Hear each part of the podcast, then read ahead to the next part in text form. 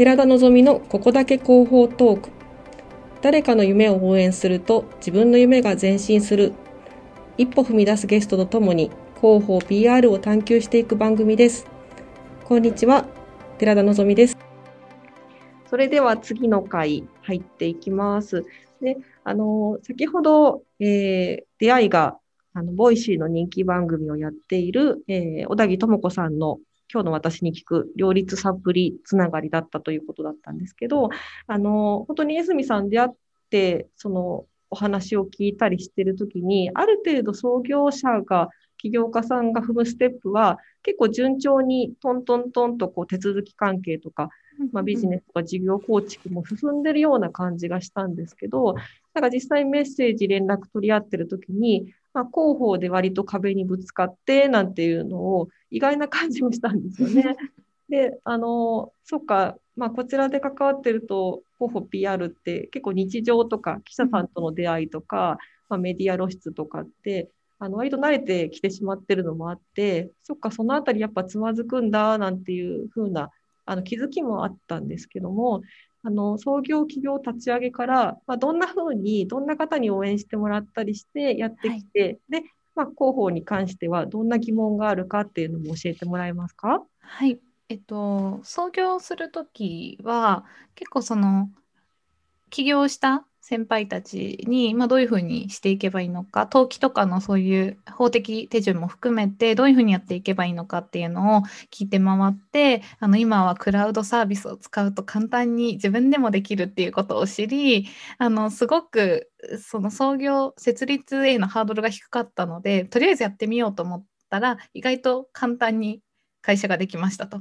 でその、えー、と前後でもちろんあの会社作るだけではなくて事業開発みたいなこともかなりあの長い時間かけてやってましてでそこは本当にトライアンドエラーでコーヒービジネスっていうのに特化するだけではなくてその価値提供していきたい価値っていうその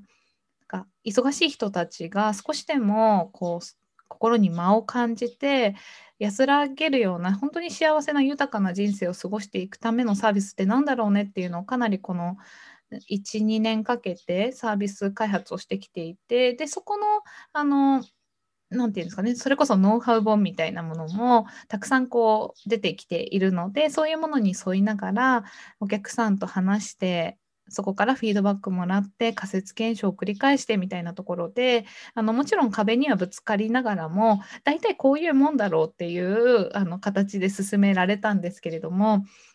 こうじゃあいざサービスっぽいものができてクラウドファンディングとりあえずやってみよう。さあどうやって認知広げるってなった時にあの私の周りのネットワークでそのやっぱりこう広報やってる方ももちろんいらっしゃいますし、ただ、あのグロービスの仲間の人たち、その経営のその学んでた仲間も結構大企業出身の方とかが多くて、で例えばスタートアップとかでも創業の創業から行って候補やってましたとかっていうよりはどちらかというとあの大きくなったものをよりあの多くの人に届けるっていうフェーズでの広報っていう方が多かったのでこの0から1しかも全くこれまでにないサービスみたいなものをどうやって分かりやすく伝えていくんだっけとかあのどういうふうにファンを作っていくんだっけみたいなところっていうのが結構模索しているところでした。で SNS を使ってみたり音声メディアとかやってみたりノートで発信してみたりみたいなことも含めプレスリリースも書いてみたりっていうことやってたんですけど結構心が折れましてあの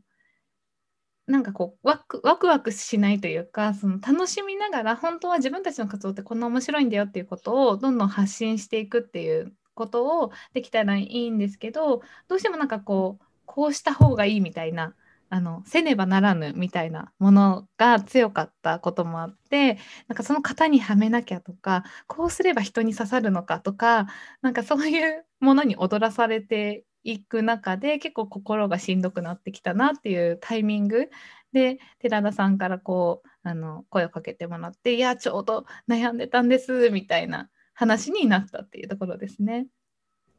ありがとうございます。なんかねすごいいいところにひょいっと 本当に もう助かりました。なんかこちらも本当になんかやっぱり発信とかをしていくときに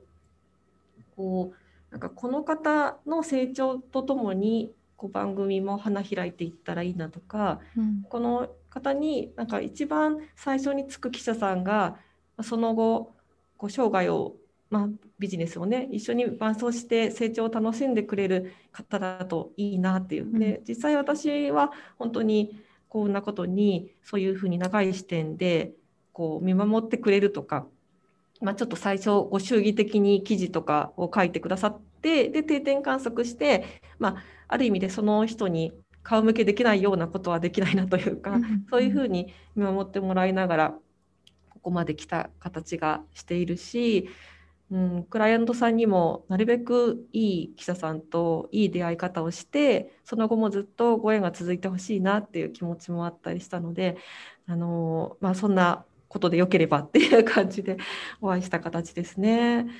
ちょうどあのエスミさんが使ってるこうあの本当にクラブハウスなんかもささっとねいろいろとこうトークもしてたりしますしルームも立ち上げてたり、うん、えーと、ノートっていうねあのこうブログ形式で書いていけるものもどんどん書き溜めていたりで早々プレスリリースも書いてたりしてて結構順風満帆じゃないとか、うん、なんかその辺りのこと割とあのささっとできててっていう感じがしたんですけど広報は多分いろいろ聞いたりとかネット上のいろんなヒントををとか広報の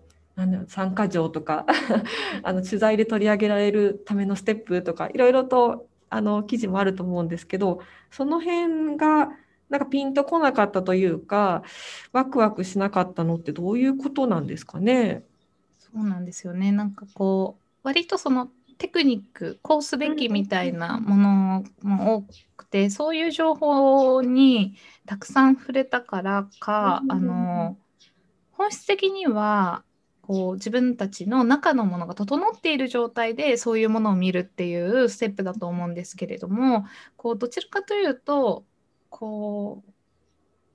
人に刺さるための テクニテクニック論に走っちゃうというか、うん、化粧をどんどんこう綺麗にしていってあの見栄えを良くしてそれによってお客さんを引きつけてあのやっていきましょうっていうように見えてしまったっていうのが私たちの中でまだまだその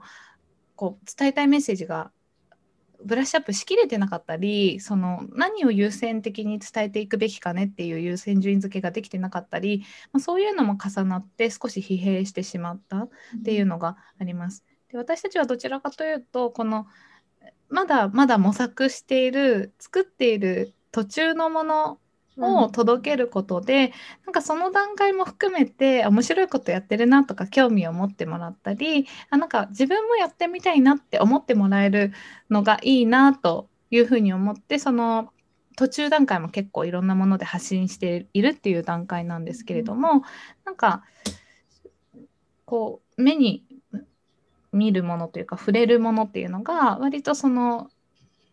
0から1というよりは10から100のフェーズのものっていうのが多かったこともあって、うん、なんか今はワクワクしないなって思ってしまって、それをまさに悩みとして思っていたところですね。ありのままじゃないというかこうなんか着飾っちゃうとかお化粧しちゃうみたいなこうなんか素で勝負ができていない感覚になってこう虚しくなっていくというか、なんかそういうあの形になって違和感があったっていうところですね。そうですねやっぱり創業期ってあの何もかもが揃ってる大手企業さんだとかもう老舗でのこう商品もばっちり揃っててこう歴史的な裏うちねあのこう、えーと歴史的な背景もあってとかそういうところと違ってないものの方が多いとか、まあ、わからない、何がわからないかもわからないとか、うん、自分が何者であるかという、まだ土台がぐらぐらしている段階だけれども、やっぱり自分がこうせずにはいられない何か、こう、情熱だとか、こう、怒りだとか、いろんなものに、こう、後押しを受けて、まず立ち上がってみたっていう段階だと思うので、そこの可能性にかけてもらうとか、その未来に投資してもらうみたいな、ね、